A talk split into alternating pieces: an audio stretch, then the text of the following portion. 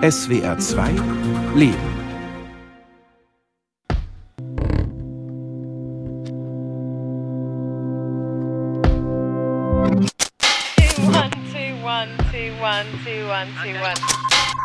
Wenn, was weiß ich, auf der Buchmesse, ähm, das sagen aber auch alle Verlage, wenn an deinem Stand so gar nichts geklaut wird, dann bist du sehr aus der Mode.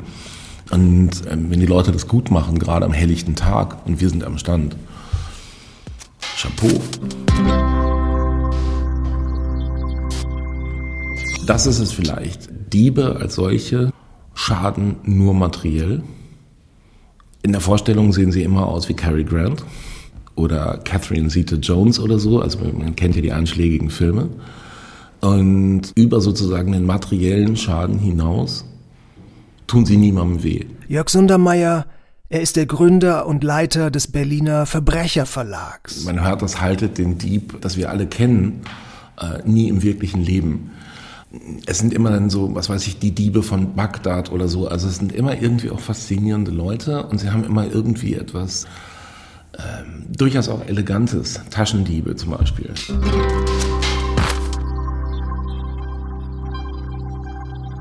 Ich denke, das hat auch viel mit Begehren zu tun.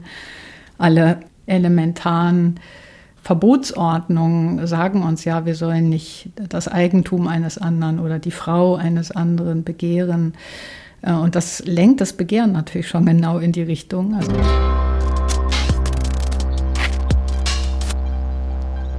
Iris Dermann leitet das Berliner Institut für Kulturwissenschaft.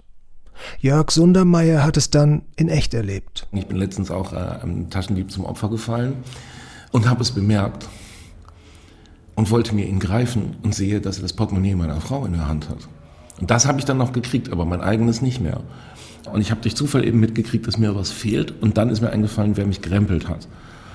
Nicht schlecht. Ich habe auch vor solchen Sachen durchaus Respekt.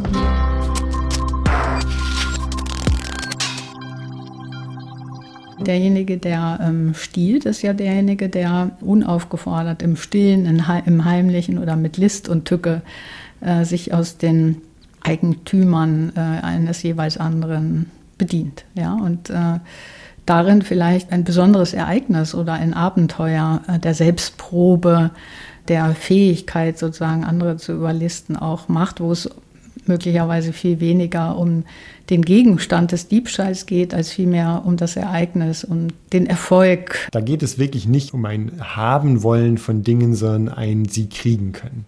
Und schönerweise eben im Diebstahl dann auf eine Weise, wo niemand anderes dadurch so richtig geschädigt wird. Der ist ja gewaltlos und heimlich. Das ist ein, so ein intensives Erleben, wenn man es ganz alleine erlebt, oft genug, wenn man es heimlich tun muss, wenn man nicht dabei beobachtet werden darf.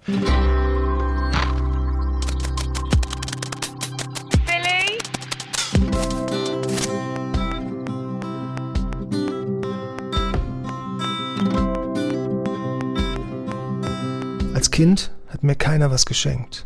Ja, ich wurde gut versorgt. Aber an allem hing irgendeine Bedingung, ein Muss. Brav sein musste ich vor allem und tüchtig. Und selbst dann blieb das Beste, das Eigentliche, unerreichbar. Es war wie ein Prinzip, angetrieben vom Muss. Und weil ich so viel musste, musste ich auch viel haben. Besonders die verbotenen Sachen. Ich glaube, letztlich gehört es zur Entwicklung von einem Menschen dazu, zu einem Großwerden, dass man erlebt, wie man manchmal etwas möchte, das einem verboten ist. Und wie man dann diesen Schritt darüber hinaus doch macht, allein um sich auszuprobieren. Da kommt es auch gar nicht darauf an, was da geklaut wird. Meistens irgendwelche Süßigkeiten oder Kleinigkeiten. Aber das Erleben, ähm, dass man ein Begehren hat, das auszuleben einem verboten ist und man tut es trotzdem, gehört zu einer, ich sage jetzt mal, gesunden Entwicklung dazu. Der Kulturwissenschaftler Andreas Gerlach hat eine Studie über Diebe geschrieben. Er war unzufrieden, weil es der Wissenschaft vor allem ums Geben geht, um eine Kultur der Gabe. Ein Fokus auf das Gute übergeht gerne den Sinn des Bösen und die Faszination an Übergriff und Besitz. Was das für seltsame Dinge sind, die eigentlich so freiwillig sein sollten und so großzügig, aber dann doch immer irgendwie mit einer Verpflichtung daherkommen. Wenn man was geschenkt bekommt, muss man darauf irgendwie antworten. Und da hat sich mir so ein bisschen auch in einer ganz großen Perspektive als Frage gestellt, was passiert, wenn man nimmt, anstatt zu bekommen.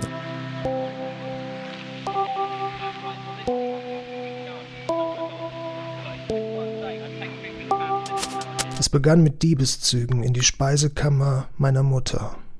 Da ich ja brav und tüchtig war, wusste ich genau, da war das Begehrte verwahrt, dann war der Weg frei und so viel konnte ich mir nehmen, ohne aufzufallen.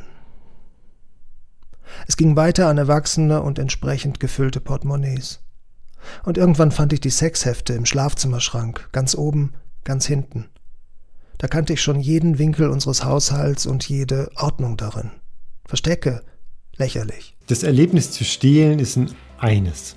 Furchtbar aufregend und auch immens intensiv und auch bleibend erinnert, aber dann auch das Erwischtwerden und auch das darüber lesen, wie erwischt wird, das darf man nicht unterschätzen, dass das auch eine gewisse Wichtigkeit gewissermaßen hat.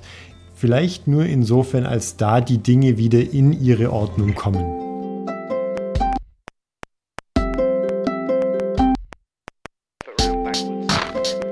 Liebte Verbrechergeschichten, aber richtig spannend war es in echt. Und ich riskierte immer mehr, folgte dem Verbot wie einem Versprechen bis eines Tages die Türklappen der Durchreiche zwischen Küche und Wohnzimmer aufgingen und meine Mutter vor mir stand.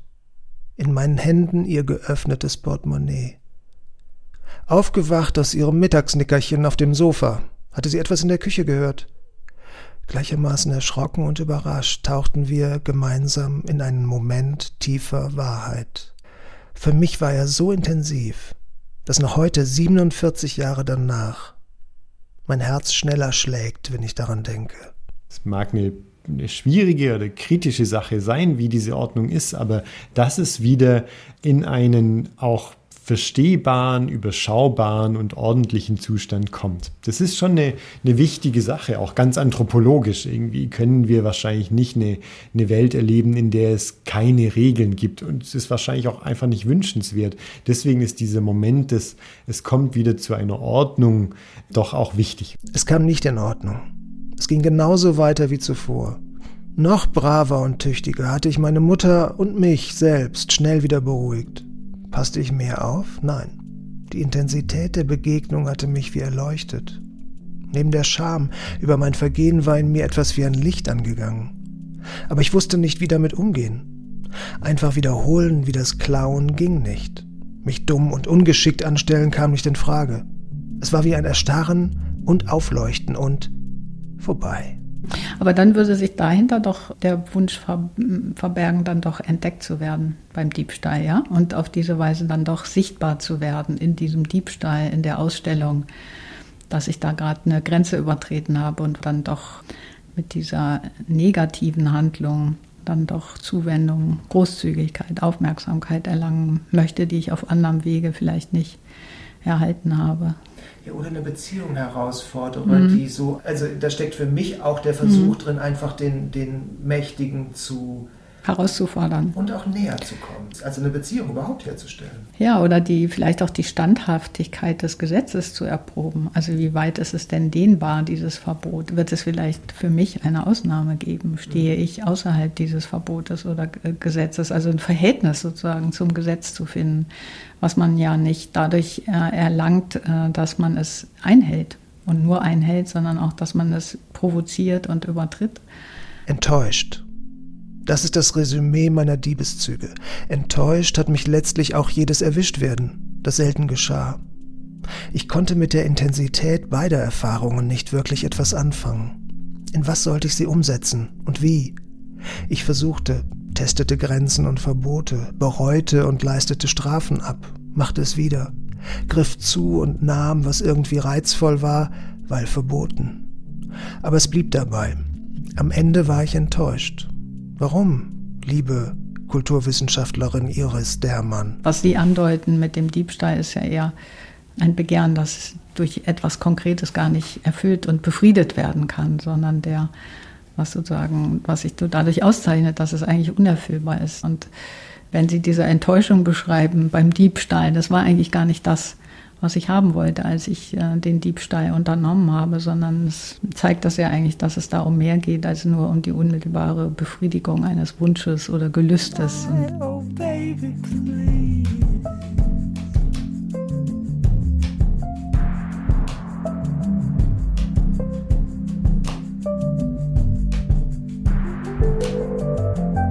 Was fehlte mir? Was kapierte ich nicht? War es so gut versteckt, dass selbst ein Meisterdieb es nicht finden und nehmen konnte? War es ein Traum? Mein Traum vom Leben? Oder war ich einfach überdreht und überempfindlich? Was auch immer, es blieb hartnäckig. Ich musste. Und dieses Müssen kannte ich nur zu gut. Es war so langlebig wie die Intensität des Nehmens kurz. Aber ich musste haben was auch immer es war.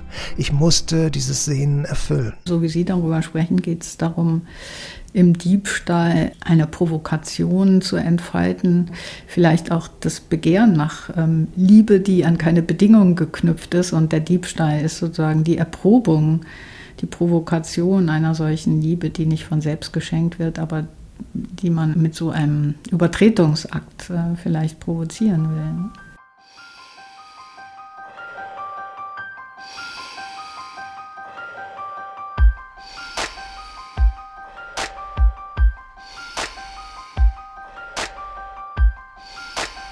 Es begann mit dem ersten Moment.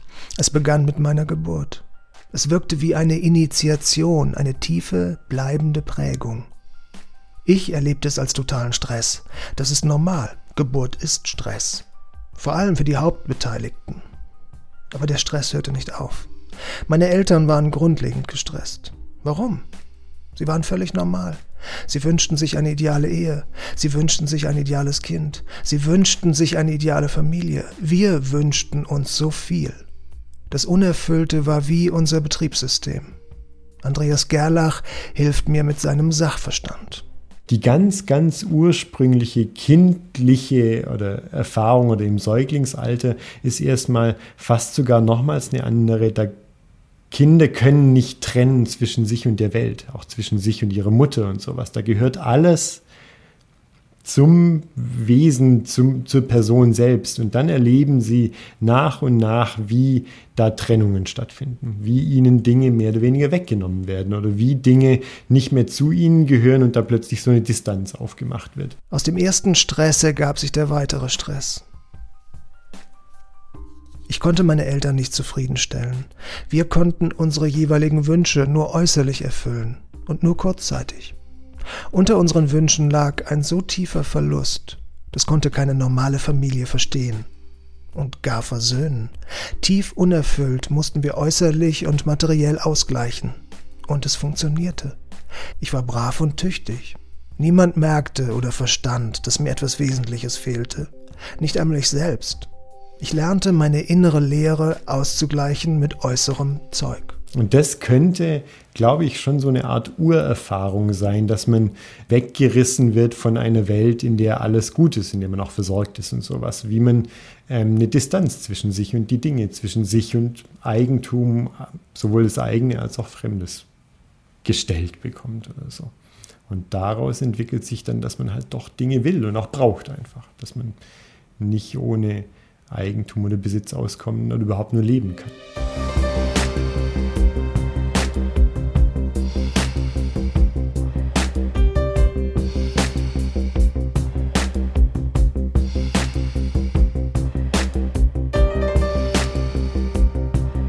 Sherlock Holmes, Arsène Lupin. Ich fand sie toll, geschickt, schlau. Und dann die Räuber, die Räuber mit Herz vor allem. Robin Hood, Sir Francis Drake, auch fiese Typen, Finsterlinge, Verbrecher. Ich bewunderte ihren Mut, ihre Kraft. Aber kristallklar blieb, das mir wichtigste und nächste Wesen war nicht dabei. Fantasie ist das eine. Im echten Leben konnte und wollte nur einer mir helfen. Ich selbst.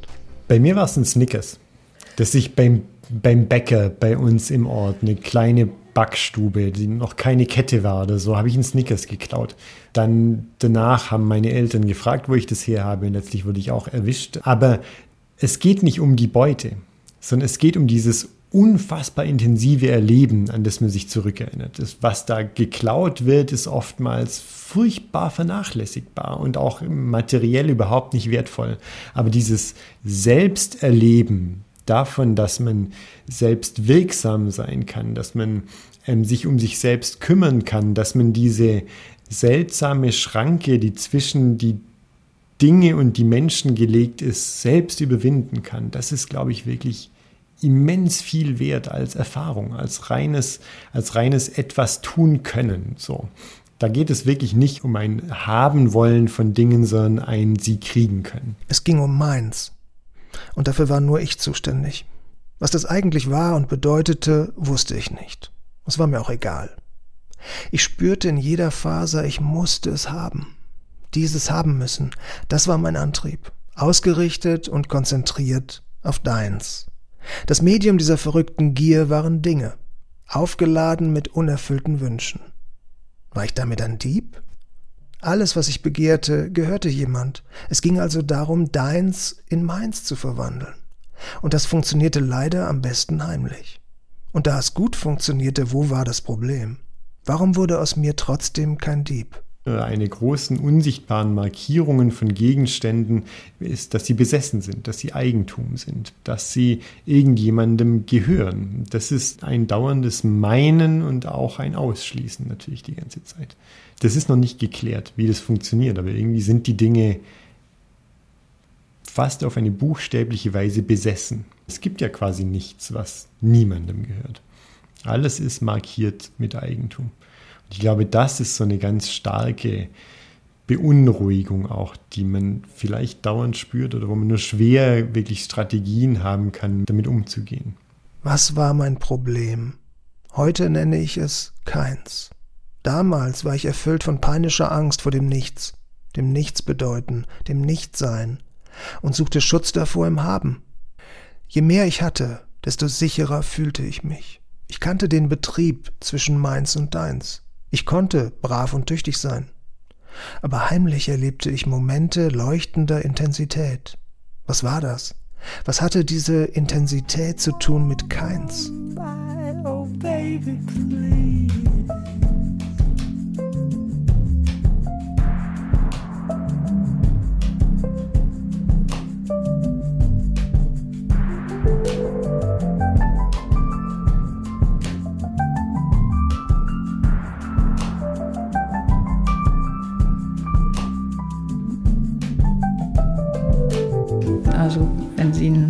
Text schreiben, merken Sie schon, den können Sie sowieso nicht alleine schreiben. Bücher, Texte entstehen, weil man andere Bücher liest, weil man mit anderen Menschen spricht.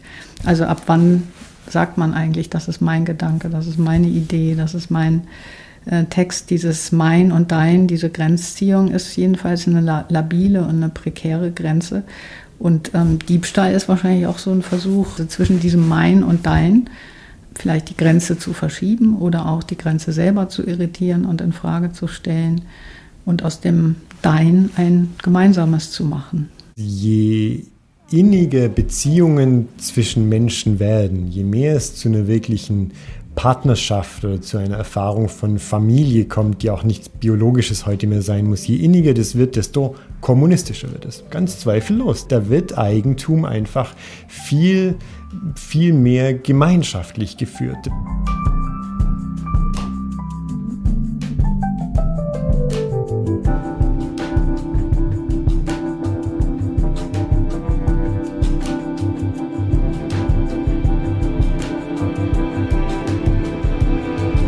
Mein Problem war keins.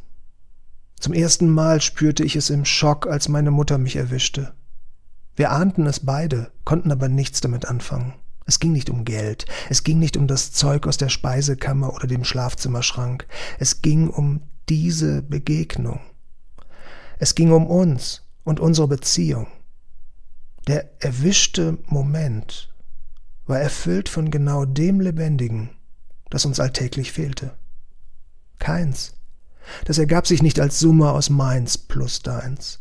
Keins entfaltete sich als ihre Beziehung, als ein Verbund, von meins und deins.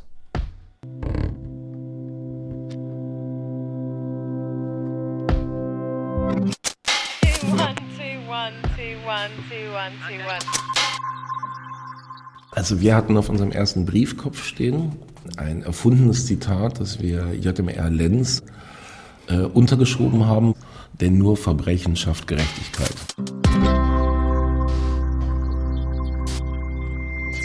Jörg Sundermeier ist der Gründer und Leiter des Berliner Verbrecherverlags. Also wir sind ein äh, seriöser Verlag mit einem komischen Namen, wenn man so will. Es gibt dann noch, gestern hat sie gerade erst wieder stattgefunden, die Verbrecherversammlung, in der wir dann unsere Autorinnen und Autoren vorstellen.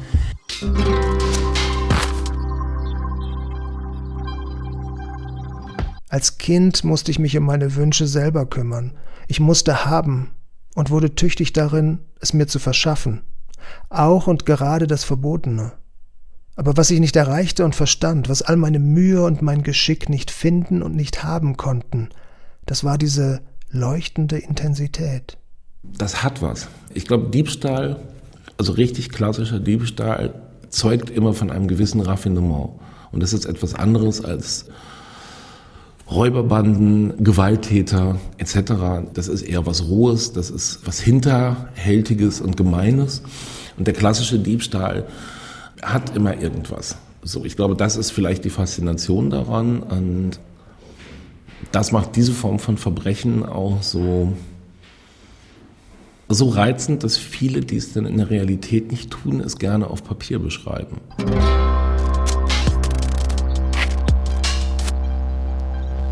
Die menschliche Geschichte über meins und deins beginnt mit einem Diebstahl und einer Enttäuschung. Eva nimmt den Apfel, weil ihr etwas Wesentliches fehlt im Garten Eden. Es geht ihr nicht um den Apfel. Sie will nicht nur Gottes brave und tüchtige Gärtnerin sein. Eva will eine Grenze überschreiten und dabei erwischt werden. Es geht um diesen erwischten Moment. Eva nimmt den verbotenen Apfel und beißt hinein, um ihrem Schöpfer zu begegnen. Und dann wird sie weggeschickt.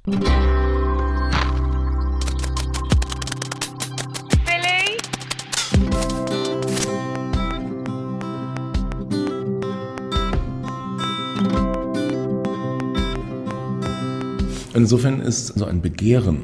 Die meisten Leute, die große, vielleicht sogar kitschige Romane über das Leben von Millionären schreiben, sitzen in einer Zwei-Zimmer-Wohnung und sind nicht besonders wohlhabend und können aber ganz groß äh, die andere Seite imaginieren.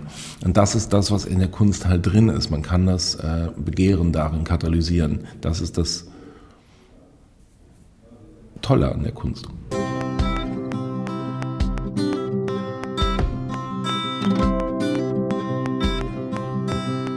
Meiner Geschichte über Mainz und deins geht es um keins.